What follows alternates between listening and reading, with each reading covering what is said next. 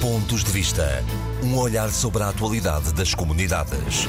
Todos os sábados, depois do meio-dia, na IRTP Internacional. Ora, muito boa tarde, sejam bem-vindos a mais uma edição dos Pontos de Vista. A atualidade das comunidades analisada e comentada pelos deputados Paulo Pisco, do Partido Socialista, Carlos Gonçalves, do Partido Social Democrata. Esta semana vamos falar sobre a Europa. É, como sempre, uma saudação muito especial para os ouvintes da Rádio Latina no Luxemburgo que seguem este eh, programa. No Parlamento, esta semana, houve a audição ao Ministro dos Negócios Estrangeiros. Estava pedida pelo Partido Social Democrata para ser sobre a Venezuela, enfim, falou-se sobre eh, vários temas. Ficou esclarecido, Carlos Gonçalves, o senhor que até presidiu esta audição? Em primeiro lugar, permita-me que cumprimento os ouvintes do programa Pontos de Vista, nomeadamente o que nos escutam através da Rádio Latina Luxemburgo. Houve duas audições ontem.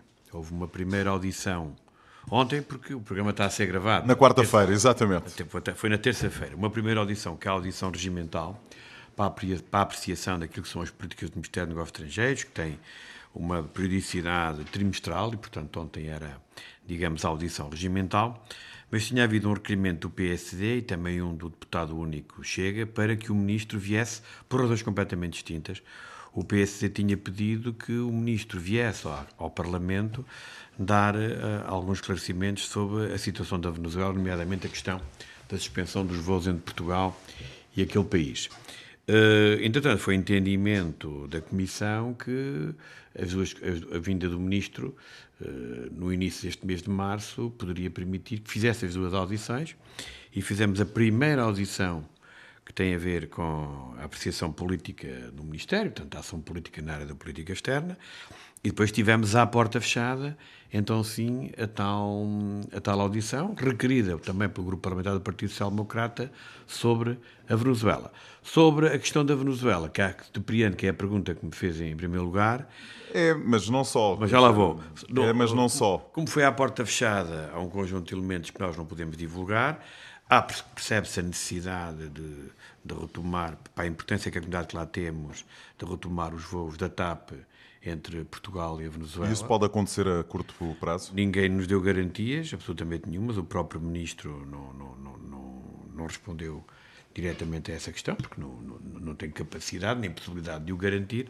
Agora, quer no interesse da nossa comunidade é, quer no próprio interesse da Venezuela, que está isolada praticamente aos voos da Ibéria e alguns voos de outro tipo de companhias, mas cada vez o país está mais isolado e realmente isto tem consequências para uma comunidade que, eh, sem o voo, os voos para Portugal, ainda se sente também ela mesmo mais isolada e, portanto, isto é um tema muito complicado. É evidente que nós abordámos a questão da Venezuela com o Ministro uh, no, a outros níveis, mas como é evidente foi à porta fechada, portanto não vou como é evidente, divulgar daquilo, as respostas daquilo que foi à porta aberta e que deu para perceber, para além do coronavírus eh, e de, das comunidades, há uma questão relacionada com o Luxemburgo, até porque estamos a, a transmitir também na Rádio Latina. O Ministro garantiu que as pendências em relação às reformas diminuíram cinco vezes. Há aqui uma questão de fundo que é esta, porque eh, em termos de comunidades portuguesas, o Ministro fez uma introdução, a introdução de política do Ministério foi ter ela eh, relativa à internalização da economia. Depois, sim, houve algumas perguntas que vieram das comunidades portuguesas a quem, a qual ele respondeu. Por iniciativa própria, não foi o tema que ele abordou. Sobre a questão do Luxemburgo, há várias coisas a dizer. A primeira, eu próprio, apesar de estar a presidir, consegui fazer umas perguntas no fim no fim da, da, da reunião e tu, as duas têm a ver com as questões que agora me levantou. Primeiro, a questão dos recursos humanos. E a questão do Luxemburgo é uma questão complicada. A própria Estado de Estado reconheceu que os prazos continuam nos quatro meses, mas continuam há muito tempo, continuam há vários anos. Uh, é, já, fiz, já abordámos esta questão é várias vezes neste posto. Eu acabei de vir também do Luxemburgo e pude-me confrontar com essa realidade.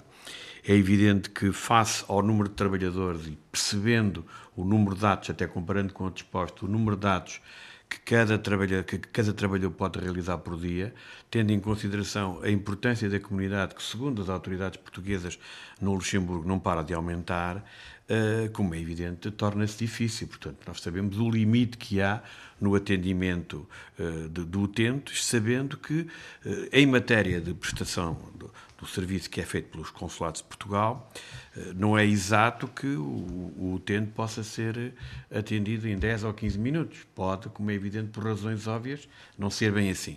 Mas há uma média, e essa média, sabendo o número que estão a ser feitos, é impossível, como é evidente, ter outro tipo de resposta, e esta é uma questão claramente essencial. Nós andamos há meses, nós andamos há anos a chamar a atenção para esta questão. E depois a questão dos recursos humanos. A questão dos recursos humanos, Uh, o, o, Governo apresentou em sede do Orçamento de Estado, outra vez, o número dos 67. O Sr. Estado de Estado ontem falou 70, próximo de 70, mas é isso. 67, que são os tais que já vêm do orçamento anterior e ela também o reconheceu ontem na Comissão. Mas se bem se recordam, os ouvintes do programa Pontos de Vista, o objetivo não eram 67, nem eram 70, que a Secretária de Estado disse eram 110. E o, e o Ministro, uma pergunta minha, disse que seriam muito acima de 100. Mas afinal são só 67. E para o ano de 2020 há uma ideia que vão abrir concursos, mas não sabemos quando, nem quantos, nem que verba está disponível 2020 para os 2021? Para, não, para, para 2021, perdão. E, e, portanto, eu já estou. Não, para 2020. Para 2020, que foi o orçamento que aprovámos agora. É aprovado agora. Uh, portanto, aí não há qualquer tipo de informação, apenas umas palavras, uh, outro, ainda não estão concretizadas. Mas depois tivermos o cuidado de ir a ver os concursos um a um que foram abertos Chegamos à conclusão de quê? Chegamos à conclusão que muitos dos trabalhadores que estão a ser recrutados não são propriamente dirigidos para conteúdos funcionais de atendimento administrativo das comunidades portuguesas. Temos vários que vão para postos de missões, que vão para a REPER, que vão ter outro tipo de função. E, portanto, adstritos claramente ao trabalho de atendimento, porque estamos a falar, por exemplo, da questão do Luxemburgo, o número então é muito, muito mais diminuto. Depois, sobre a questão do, dos processos pendentes, a questão do, dos processos pendentes das reformas tem a ver com Portugal e com o tratamento, ou, ou falta de tratamento, por, por, parte do Centro Nacional de Pensões. Eu também fiz uma pergunta, que me parece uma pergunta lógica e que vem no seguimento da audição que fizemos em sede da Comissão de Negócios Estrangeiros ao Sindicato de Trabalhadores Consulares e Missões Diplomáticas e aqui, desde já digo aos ouvintes do programa Ponto de Vista, com algum conflito de interesses, porque tem a ver com a minha categoria de pessoal. A questão das reformas e os atrasos das reformas é, um, é, uma questão nacional portuguesa. É evidente que no Luxemburgo houve um conjunto de pessoas, muito particularmente o movimento associativo, que foram os chamados lançadores de alerta e que chamaram para a atenção para uma questão que estava a tomar contornos naquele país, que é pequeno, concentrado, com uma densidade populacional muito grande de origem portuguesa e que a situação agravava-se. Mas nós estamos a falar de 2 mil processos, algo do género. Agora, o problema é que o governo destacou, portanto, nomeou seis adidos da Segurança Social. Começaram a trabalhar eh, este dia 1? É isso mesmo. E, portanto, eu tenho algum conhecimento desta área e está o tal conflito de interesses, porque durante décadas quem tratou todas estas questões foi o quadro externo do Ministério dos Negócios Estrangeiros, do qual eu sou parte, e o, e o Consulado de Portugal no Luxemburgo chegou a ter técnicos para tratar esta questão, que tinham formação profissional em Portugal. Mas, mais do que isso, é que nós temos países, por exemplo, como a Alemanha, como a França. Eu duvido muito que durante um ano passem pelos serviços consulares mais de mil processos de reforma. Duvido muito. Porque os picos de tratamento das questões de reforma complicados não foram agora. Foram feitos, particularmente nos anos 90, porque era a, a, primeira vaga de imigração começa-se a reformar nessa altura. E aí era muito complicado, porque os primeiros anos, ou a primeira duas décadas de desconto, ainda eram feitas todas em papel. Por vezes era praticamente necessário aos serviços consulares e do Serviço Social decifrarem perfeito, estou a dizer isto com toda a honestidade, decifrarem as folhas de pagamento. Era preciso encontrar tempo de descontos em Portugal, que trabalharam ali e acolá, era preciso contactar o Sindicato dos Têxteis, o Sindicato da Construção Civil. Nesse tempo, no pico, e os trabalhadores consulares, o seu, a sua carreira técnica, fizeram-no, e veja bem, não se compara o salário de um, de um, de um técnico com o salário de um adito. E a questão, e ainda por cima, que estão, que estão no país, que falam a língua perfeitamente. E a pergunta que eu fiz ontem é saber qual é o conteúdo funcional das seis pessoas que vão trabalhar nas embaixadas, porque é preciso saber. Duvido muito que a questão da reforma possa ocupar em pleno esse funcionário. E perceber também se de uma vez por todas está comprometida a carreira técnica do, do, do quadro externo de Negócios Estrangeiros, que é aquilo que me parece. Porque, repare, os, a, carreira técnica não pode existir só para resolver problemas, como, por exemplo, em São Francisco. Nós, em São Francisco, temos um problema no consulado que fazemos concurso e ninguém concorre. Porquê? Perguntarão os, os, os ouvintes de pontos de vista. Porque os salários são tão baixos que não é minimamente possível alguém aceitar trabalhar no Consulado de Portugal em São Francisco a ganhar tão pouco. Como não ninguém, os, os concursos ficam sempre vazios. Agora abriram concursos para técnicos, porque os técnicos já ganham um pouco mais, para ver se alguém concorre, não para fazer trabalho na área social, ou na área cultural, ou na área associativa, mas para poder atender público, ou seja, uma forma de tornear uma dificuldade clara de recrutamento.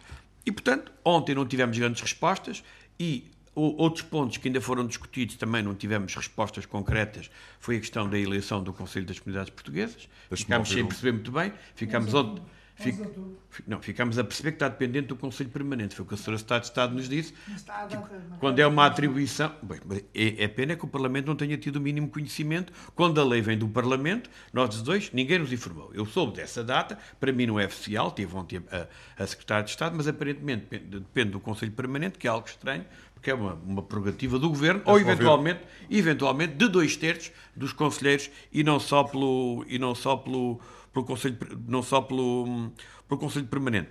Depois, houve, só para terminar, sobre as comunidades portuguesas, pouco mais houve que isto, houve algumas perguntas concretas, mas tem a ver com a, a questão salarial e de câmbio dos trabalhadores consulares, respectivamente, neste caso, à Suíça, o que é estranho porque há outros países que também têm problemas da taxa de câmbio e que não podemos só tratar a questão da Suíça. Paulo Pisco, vamos lá olhar, antes de mais, boa tarde, vamos lá olhar para esta audição ao Ministro dos Negócios Estrangeiros, vamos guardar a Venezuela para mais tarde.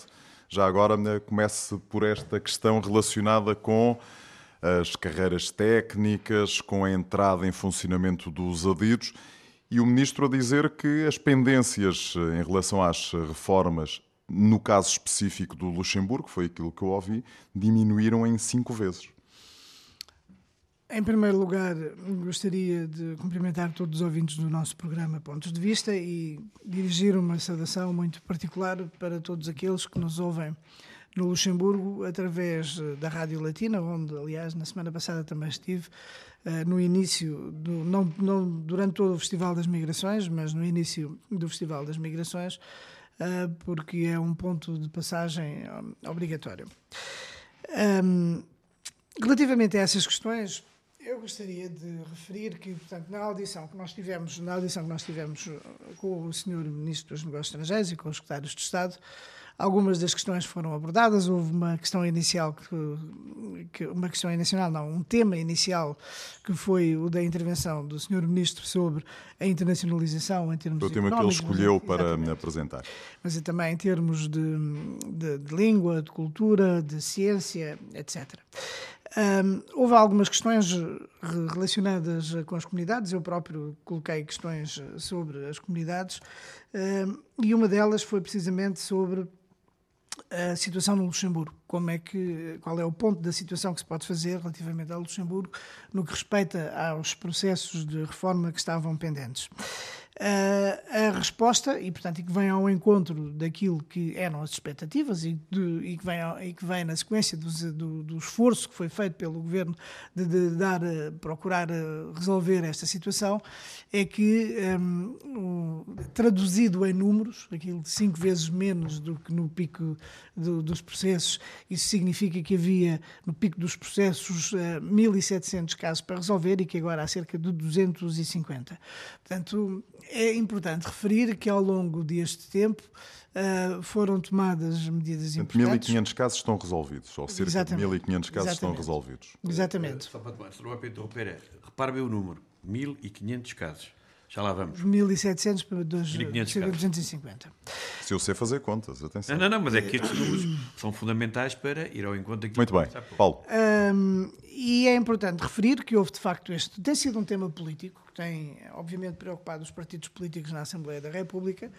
Uh, eu, pessoalmente tenho feito também muitas intervenções neste sentido, tenho acompanhado muito este processo e um, há, de facto, uh, algumas medidas que merecem o destaque. Desde logo, o facto de haver uh, muitas dezenas de funcionários que foram reforçar os, os serviços do Centro Nacional de Pensões, tanto em Aveiro como no Porto, em Braga, em Lisboa, um, a criação de um, de um novo polo internacional em Leiria, portanto, para tratar apenas das questões relacionadas com a segurança social em Leiria, Um, e agora mais recente. E, vocacionada para os nossos imigrantes, não, não é? Internacional, só para os assuntos da segurança social, sim, sim. em termos internacionais, portanto, para os portugueses que estão no estrangeiro.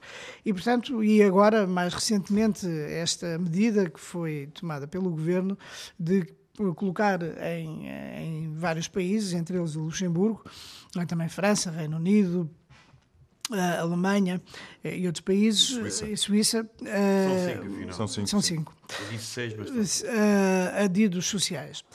É claro que tudo isto deve ser valorizado. Adidos de segurança ser... social. Sim, Diz da Segurança Social. Dependem do Ministério Exatamente. do Trabalho e da Segurança Exatamente. Social. É outro mas tudo isto. Tudo tutela, isto, mas isso é um assunto tudo, mais tarde tratarei. Tudo isto uh, deve ser valorizado e não desvalorizado, porque o objetivo é resolver os problemas dos portugueses que necessitam de, de resolver situações relacionadas com os seus processos de segurança social, sejam de reformas, seja uh, de outro tipo de questões uh, que os portugueses precisem.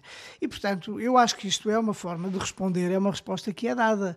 É dada dada pelo governo precisamente para resolver um problema que existe, um problema que foi muito discutido, que foi que houve críticas e críticas legítimas, porque eu também uh, concordo, com, obviamente ninguém ninguém pode não concordar uh, com o facto de as pessoas uh, não poderem esperar meses ou anos até para terem resolvido a sua situação de reforma. E portanto eu julgo que tudo isto é positivo. Uh, não vejo que haja propriamente esse conflito de interesses. O que eu vejo é que há um reforço não, do pessoal. Conflito de interesse sou eu, o que eu digo é outra não, coisa. Não, conflito de interesses, não. Um conflito de interesse no sentido... O consulado de Luxemburgo tem dificuldades de não, atendimento, gravíssimas. Não. Nomeiam uma, uma, uma adida de segurança social. Cada um tem as suas prioridades. Sabendo que aquele posto já tenha dito. Mas tudo bem. De, de funções. São prioridades, ministérios diferentes. É, nós já conhecemos isso no passado. É, todos soubemos é que correu mal. É uma medida mas, importante. Mas é uma questão que quer ir a expectativa, E eu tenho até a expectativa que uh, possa haver uma reflexão sobre a própria função dos consulados. Porque os consulados, vamos lá ver, os consulados têm como obrigação prestar um serviço eficiente e rápido aos cidadãos. E, portanto, quando nós muitas vezes ouvimos todos estes problemas, e em alguns casos são reais de demoras, isso não é, obviamente, não é aceitável. Tem que haver uma resposta. Tem que haver uma resposta. E começa a haver uma resposta, em sua opinião. E começa a haver, tem havido uma resposta, repara. Nós também saímos. E a resposta um tem-se mantido, é a mesma. Atrasos tem, não tem, param de aumentar. Tem havido. E, tem... e, estamos a falar do Luxemburgo. O Luxemburgo é o melhor exemplo. Andamos anos nisto. Paulo. Há, há necessidade, muito honestamente, eu creio que há necessidade de refletir relativamente à, à, à forma de dar eh, respostas adequadas para algumas eh, situações que alguns postos consulares eh, vivem. Às vezes pode haver falsa, falta de, de funcionários, mas depois às vezes também há problemas internos. Pode, no caso do Luxemburgo. Mas isso exemplo, acontece no Luxemburgo? É, no Luxemburgo acontece. O que me é reportado é que há um conjunto de baixas de longa duração, há, há, há também algum uh, absentismo e, portanto, e tudo isto reflete-se. Portanto, se faltam funcionários, se em quatro ou cinco, isto significa uma acumulação de trabalho muito grande para, depois os outros funcionários que lá ficam fazerem. Portanto, isto é algo que eu julgo que tem que haver uma reflexão sobre este tema e tem que ser dada uma resposta. Porque senão corre. Mas a resposta corre... está prevista. Para as, é, para as é, baixas médicas resposta... está prevista.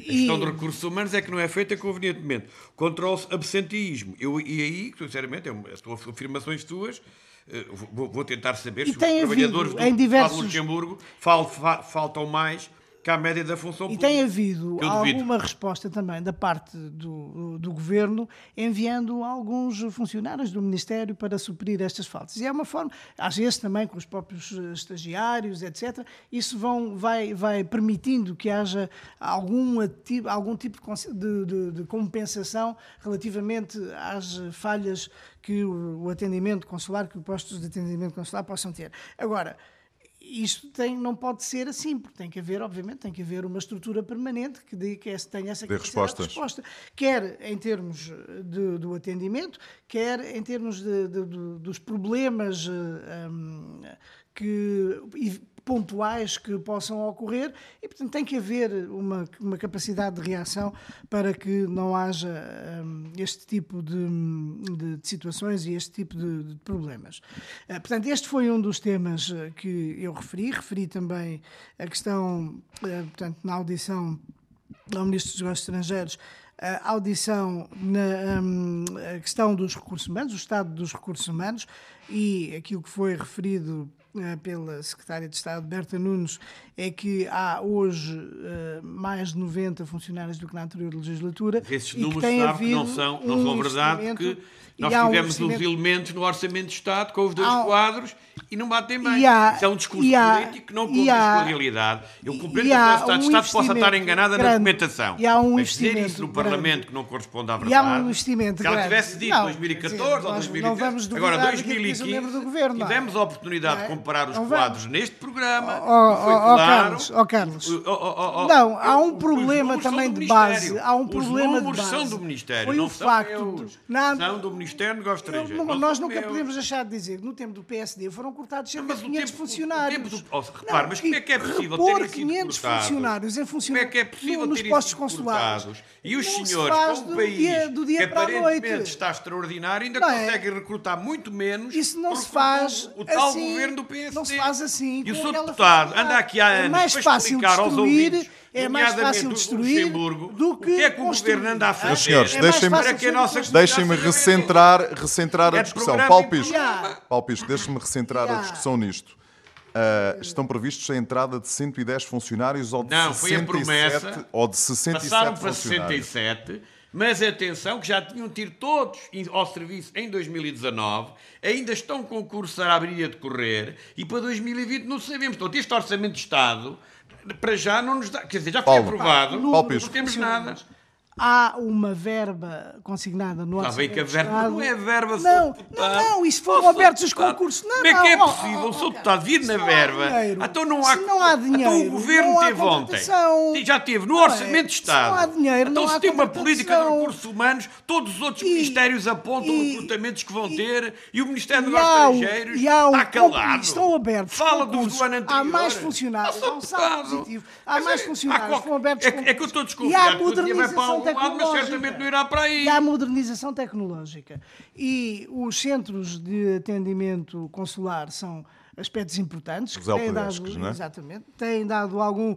Têm dado eh, um apoio. Os centros, os centros de atendimento, os CACs, os centros de atendimento consular. Esse é outro assunto. Têm dado... Mas isso, isso, Oh, isso Paulo Sérgio e aos ouvintes, vamos, certamente Vamos Têm falar dado- disso um dia Eu- eu- destes. eu- Têm Hoje não. O conhecimento que eu tenho do Mas- que está a acontecer mas e do tempo que haveremos, demora por um haveremos, Fica- haveremos de voltar a falar já- sobre temos que esperar algum tempo. Ficamos Haveremos já- falar, haveremos falar sobre Meus senhores, ficamos já 2020 combinados para só- discutir só esse num próximo 2019, programa. nos dois foram atendidas mais de 100 mil chamadas e respondidos pois. mais de 140 e-mails. E, portanto, isso não é coisa pouca. E muitos têm a ver com agendamentos. Portanto, isso não é coisa pouca. e também não parece que seja calma. valorizado. Veja bem, a E, Secretária de Estado ontem foi obrigada está- a falar ainda do ato único de inscrição.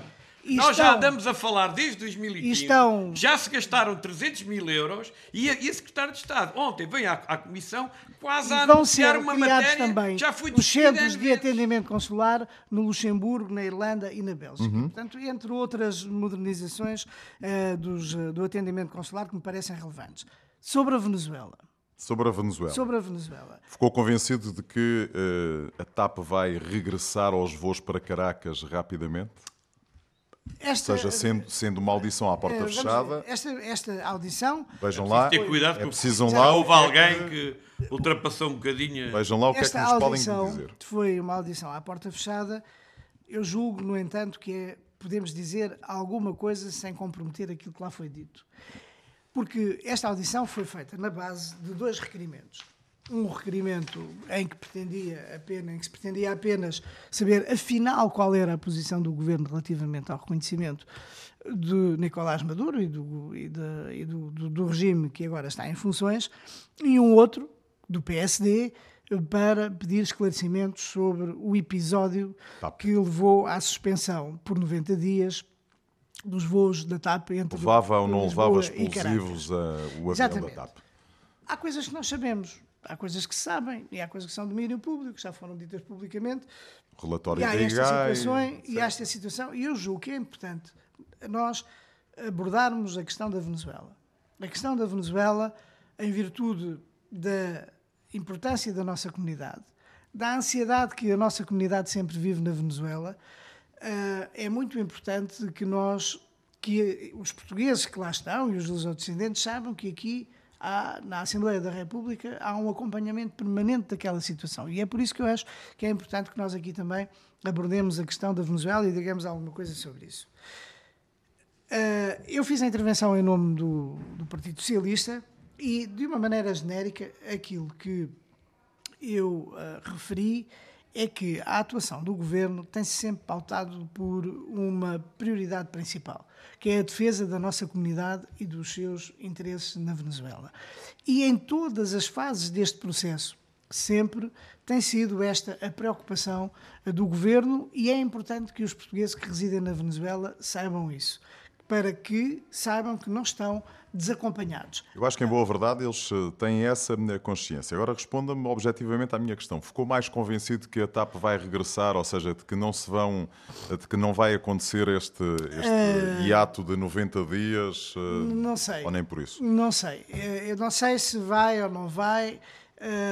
Este, mas o que nós sabemos é que as acusações que foram feitas relativamente à, à ocultação da identidade de Juan Guaidó e à de que uh, o seu tio transportaria com ele explosivos, essas afirmações são absolutamente infundadas.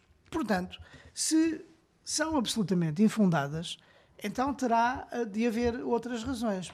E quais serão essas razões? É importante que isto se saiba.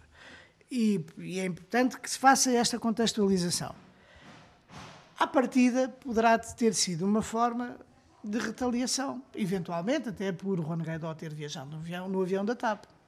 Pode ter sido uma forma de criar ali uma cortina de fumo, de fumo uh, para o facto de, quando uh, Juan Guaidó fez o seu périplo por um conjunto de países uh, na Europa e na América, seis, creio eu, que ao chegar ao aeroporto de Caracas, foi agredido, ele e os seus apoiantes. Houve cenas que são uh, absolutamente Sim, inadmissíveis e inaceitáveis do ponto de vista um, democrático.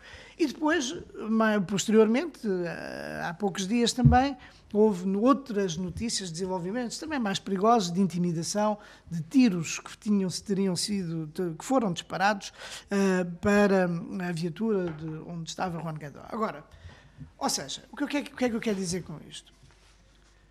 Houve aqui outras razões que não aquelas que foram apontadas pelo, pelo regime venezuelano. E, portanto, se houve outras razões, eu gostaria de acreditar que, eventualmente, esta posição do governo do regime venezuelano uh, possa não cumprir-se até ao final. Isso Muito era bem. o que eu gostaria. Aliás, deixa-me só dizer, nós também apresentámos um voto na Assembleia da República precisamente nesse sentido. Fazer um apelo ao restabelecimento ao restabelecimento dos voos entre uh, Lisboa e Caracas. Porque a comunidade, quer dizer, a, a, TAP é uma das pouquíssimas, há quatro ou cinco. Air France, Ibéria, Euro Europa. Exatamente. Que voam para a Europa. Que, que, voam entre. Tem, tem voos entre Caracas e algumas cidades europeias. E, portanto, hum, não é do interesse nenhum da Venezuela estar ainda a isolar mais o país. Muito pelo contrário, nem estar a penalizar uma comunidade tão importante como é a comunidade portuguesa na Venezuela, porque não faz nenhum sentido. Deixem-me mudar de é. tema, já me ficou claro uh, as vossas eh, posições. Proposta do Reino Unido para todos aqueles que pretendam viver e trabalhar lá no contexto pós-Brexit. Novas regras não vão afetar quem já trabalha. A partir do próximo ano só podem emigrar quem for trabalhador qualificado, quem saiba falar inglês, quem tenha um salário mínimo de 30 mil euros. Carlos Gonçalves, eh, isto é uma boa, uma boa decisão, uma boa medida? Né? Isto é bom para a comunidade portuguesa ou nem por isso? Olha, em primeiro para, lugar... Para a comunidade portuguesa que se está a preparar para ir, porque aquela que lá está... Em primeiro lugar, eu há pouco quando falei, na minha curta intervenção, também o tema principal que abordei até foi a questão do Brexit. E tem a ver com isto. Tem a ver precisamente com o que acabou de dizer, portanto, as autoridades britânicas fizeram um conjunto de notícias, ou pelo menos lançaram um conjunto de notícias, dando informação quais é que serão as regras no futuro, e realmente eh, preocupam, como é evidente. Uh, mas eu acho que, com toda a honestidade. Isto é a imigração o Reino Unido, é? O Reino Unido vai ter que incitar uma negociação, ou está a tentar incitar, apesar das coisas não estarem a correr bem com a União Europeia. Eu acho que a União Europeia tem que ter aqui uma palavra. Isto não pode ser só.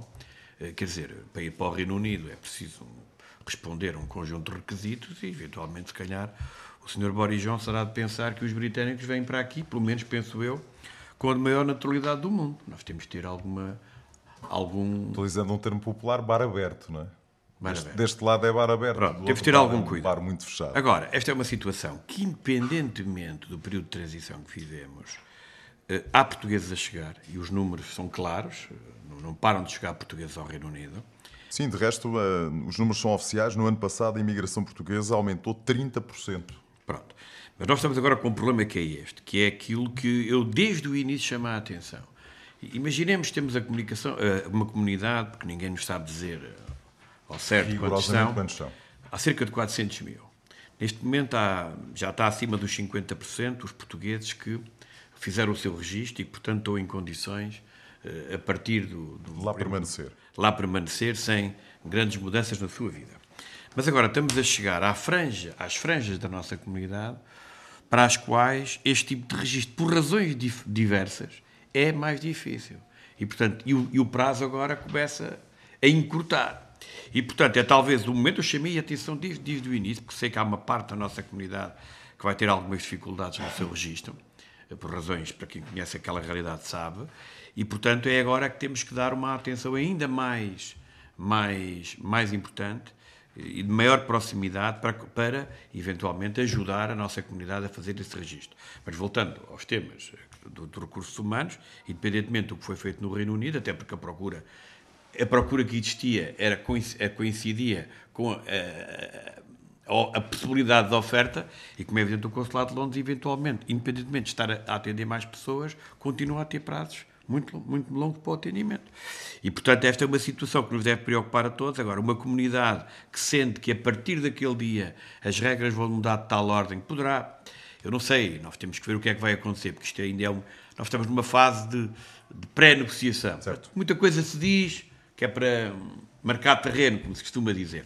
Eu quero acreditar que vai reinar o bom senso.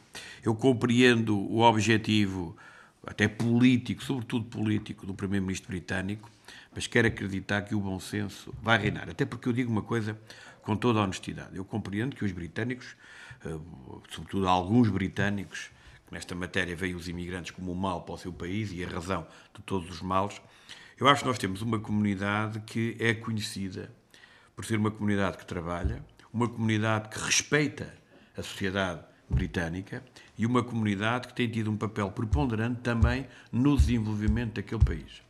E, portanto, eu acho que não quero dizer que a nossa comunidade é melhor que as outras, mas de uma, de uma coisa estou certo. A comunidade portuguesa no Reino Unido não perde em comparação com qualquer outra comunidade que esteja há mais tempo ou há menos tempo instalada no Reino Unido. E, portanto, parece-me a mim que na própria relação bilateral o Reino Unido tem que ter isso em consideração, tanto mais que o próprio Reino Unido tem várias dezenas de milhares de concidadãos seus a viver no território bem. nacional e sem fazer também comparações, têm sido tratados, penso eu, de forma exemplar, porque Portugal, em termos de acolhimento de estrangeiros, é tido como um país da primeira linha em termos de abertura e direitos que concede àqueles que escolhem Portugal como país O residente. senhor fica preocupado com estas eh, propostas? Não, para já, para já, não são eh, mais do que isto. Propostas eh, do pós-Brexit.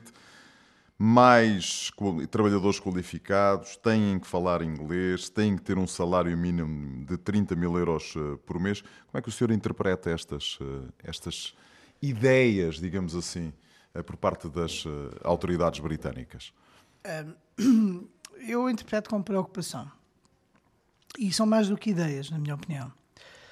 E também provoca um sentimento de uma certa ah, tristeza e até desgosto por ver eh, a forma como o Reino Unido está ah, a gerir a sua relação com o mundo, porque no fundo é disso que nós estamos a falar. Ah, o Reino Unido está-se a fechar, está-se a fechar muito. O Reino Unido, que é conhecido, sempre foi conhecido por um país eh, extraordinariamente cosmopolita, que uh, tem a sua ligação a todo o mundo através da Commonwealth e está-se a fechar. Os cidadãos da União Europeia vão passar a ser cidadãos como qualquer outro, como, como, quaisquer outros de qualquer outra parte do mundo. E isto, uh, num contexto em que um, o Reino Unido anuncia uma seletividade relativamente à imigração, é algo que, na minha perspectiva, uh, é, faz pouco sentido.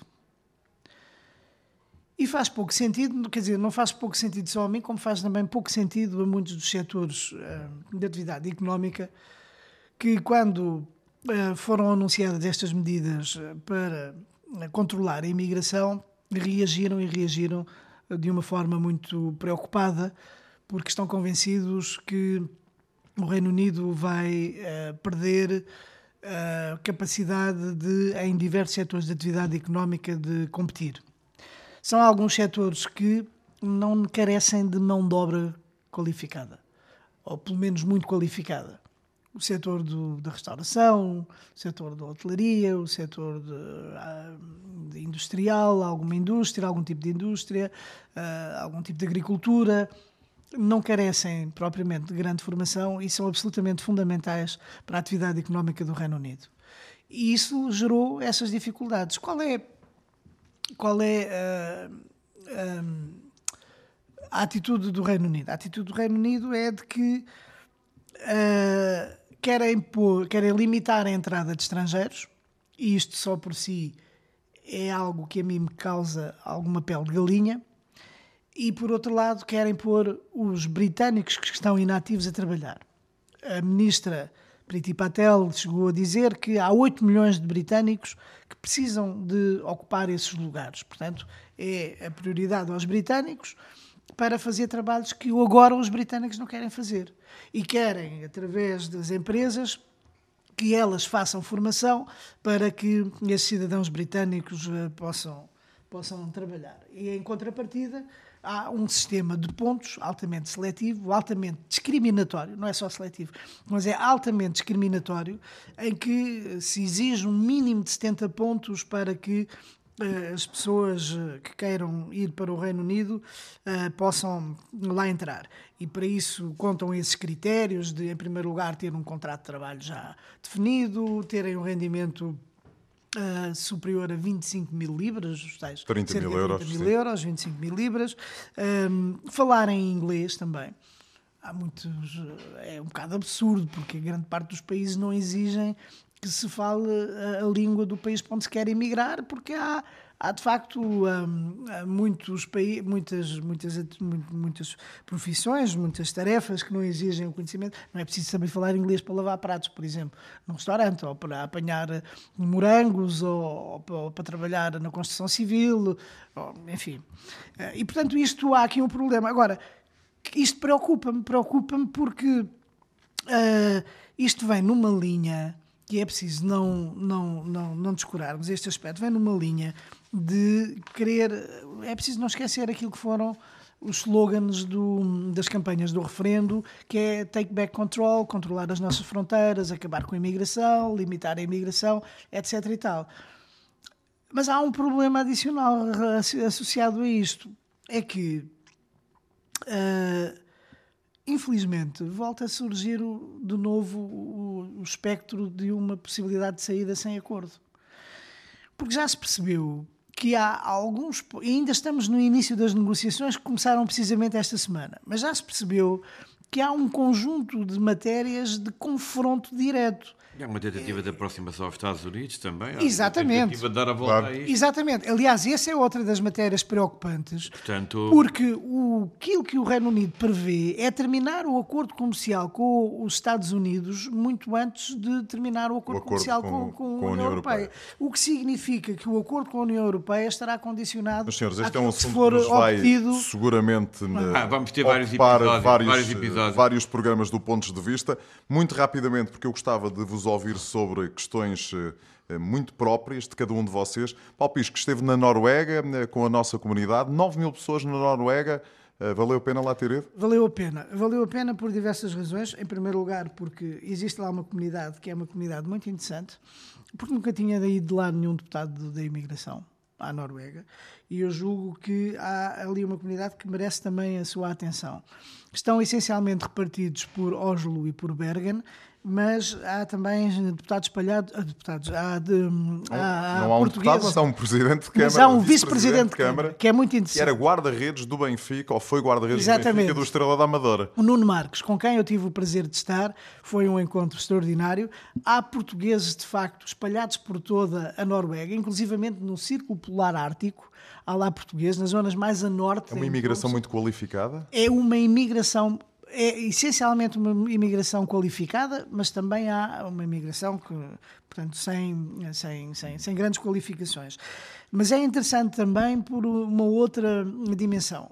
Em Notoda eu estive com o Nuno Marques, visitei, fui recebido também pela Presidente da Câmara, e é de facto uma experiência, porque em Notoda vive ele, a família e mais outra família de portugueses. Há, mas é uma pessoa altamente reconhecida, respeitada, toda, todas as pessoas gostam do Nuno Marques. Ele foi guarda-redes do Benfica noutros tempos, foi para lá como guarda-redes do Notodan Futebol Clube. E agora é o treinador Agora também, é o treinador dos guarda-redes, uh, dá também aulas uh, na universidade e é uma pessoa, eu pude perceber isso, é uma pessoa extraordinária e altamente apreciada. Há aqui uma referência muito particular que eu gostaria de fazer, que é a seguinte. Uh, o movimento associativo aqui tem um papel fundamental, ainda mais fundamental e eu acho que é justo referir o papel que tem tido uma pessoa que é aquela que criou a lusofonia Bergen em 2012. Chama-se um, Hugo Castro Sirstad, que uh, eu pensei que ele estava, o nome Sirstad era porque estava casado com uma norueguesa, mas não. Ele é filho de, uh, uh, de pai norueguês e de mãe alentejana de Elvas. E, portanto, que é também uma... É, um, é uma, uma siricaia, uma siricaia é com, sabor, com sabor é uma à Noruega. situação muito, muito curiosa. Há alguns alentejanos, há uma comunidade alentejana também na Noruega, o que não deixa de ser interessante que saiam da Torreira do Sol lá para os frios, os frios. mais gelados. Mas o papel que o Nuno, e era isto que eu, que eu gostaria aqui de referir, que Hugo Castro Sirstad tem, tem tido na Noruega é verdadeiramente de reconhecer, porque ele impulsionou a criação destas uh, associações chamadas lusofonias, criou a Lusofonia Bergen em primeiro lugar, que tem uh, uma atividade regular, criou a Lusofonia Oslo, eh, que também tem uma atividade cultural muito intensa e criou uma terceira lusofonia em Svalbard. E tem sido por ação, generosidade, altruísmo do Hugo Castro que tem havido uma organização do movimento associativo. Ora, aqui está uma boa notícia que vem do norte da Europa. Carlos Gonçalves, assim. Pergunto-lhe, o senhor pediu explicações ao governo sobre o processo de troca de cartas de condução entre Portugal e a França. Porquê? O que é que se passa? Já há muitos problemas associados à carta de condução e à condução de veículos em Portugal. Imensos. Mas este caso tem a ver com a particularidade ter sido um tema que chegou à Assembleia Nacional Francesa, correspondente aos franceses em Portugal. Os franceses em Portugal, ou detentores de carta de condução francesa, não tem que ser, como é evidente, franceses, que quando vêm de reserva a Portugal vêm trocar o, o, a carta de condução, é-lhes dada uma guia mais uma vez um problema de atrasos, a guia é-lhes renovada, mas enquanto não tiverem o novo, o novo, a nova carta de condução, não podem conduzir fora do território nacional. Ora, normalmente, num período em que se muda de vida de país para outro, normalmente conduzir, voltar ao país para buscar coisas, para contactos, isto tem criado muitos problemas, nem permite o aluguer de automóveis nesses países e, muito particularmente, para alguns coatos que viajam, isto é uma situação dramática. Só que depois, como, é que, como é que isso se resolve? Resolve-se, quer dizer, já lá vou. Depois cheguei à conclusão, fui, fui, questionei as autoridades francesas, muito particularmente em França, está tudo centralizado em Nantes, que com os portugueses em França, ou com os detentores de carta de condução portuguesa, acontecia até aqui uma situação semelhante, mais grave ainda porque só podem recorrer a Nantes, que centraliza todo este tipo de processos.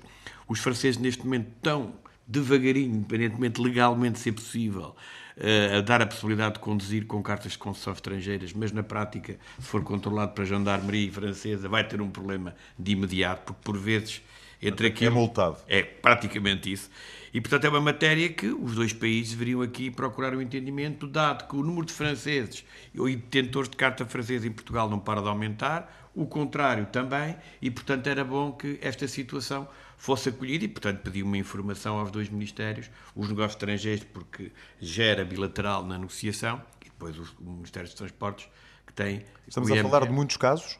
Bastantes. Na comunidade francesa em Lisboa, pelo menos as queixas têm sido enormes. Na comunidade portuguesa em França, tive que recorrer aos consulados e os consulados foram confrontados várias vezes com este tipo de Ou seja, um francês que vive em Lisboa não pode conduzir um francês em Portugal. ou um português tem uma carta de condução francesa. Não pode conduzir em pode, Portugal. Quer dizer, pode conduzir, mas... Pode, pode, pode conduzir, mas aparentemente em que compra um veículo de matrícula portuguesa começa a ter problemas. É melhor que tenha que trocar a carta. Para trocar a carta, dou-lhe uma guia, com a guia não pode conduzir fora de Portugal. Se agora, se for jornalista, como o Paulo Sérgio, tenho que ir ao estrangeiro, tenho que alugar carro, estou com uma guia, ainda por cima o, prazo de entrega está previsto, é prorrogado várias vezes porque estão a demorar a entregar o, o, o documento, transforma-se numa situação complicada. É sim, senhor, complicado. Eu, eu, eu diga, antes de terminar, diga, queria só dizer diga, uma coisa. Nós, este, este, deve ser o último programa. Acho que dois ou três minutos. Não sei que, que vai, ter, vai ter lugar antes da primeira volta das eleições municipais francesas. Não sei, não sei por uma simples razão. Se vocês estivessem de acordo, faríamos um programa para a semana. Sim, para a semana vai sair Já? no sábado. Pronto. Então, e as eleições são então, no domingo. Falo, diga lá. Pronto, é só para apelar à comunidade portuguesa para, para votar, para não ficar em casa como, como, se, se, utiliza na gira do futebol. Há, há muitas razões. Muitos, para... muitos portugueses concorrem, não é? É uma coisa inacreditável. Em França também há, também há eleições no cantão de Genebra, portanto para a comunidade portuguesa na Suíça, mas em França o número é uma coisa perfeitamente exponencial. Nas Eu... últimas houve cerca de 4 mil eleitos e cerca de 10 mil candidatos. Desta vez o número é muito será superior. superior. Fala-se de 15 Exato. mil candidatos. Eu li Capaz de ser mais. Capaz de ser mais. É, será um número muito superior e era também também ninguém consegue ninguém este consegue apelo à participação dos portugueses. Mas eu acho que até vamos ver onde é que eles vão ser eleitos e depois deles serem eleitos uh, acho que se deve refletir um bocadinho até como Portugal de falar da rede consular, do ensino do português e tudo, para percebermos que a realidade da comunidade portuguesa em França é completamente distinta daquela que muitas vezes ainda temos em Portugal. Mudou muito. É muito especial. Eu acho que merecia que nós falássemos sobre Para a semana está, está combinado. Já temos dois temas para a semana, portanto estaremos de regresso. Carlos Gonçalves e Paulo Pisco, muito obrigado. Os pontos de vista regressam na semana que vem. Pontos de Vista.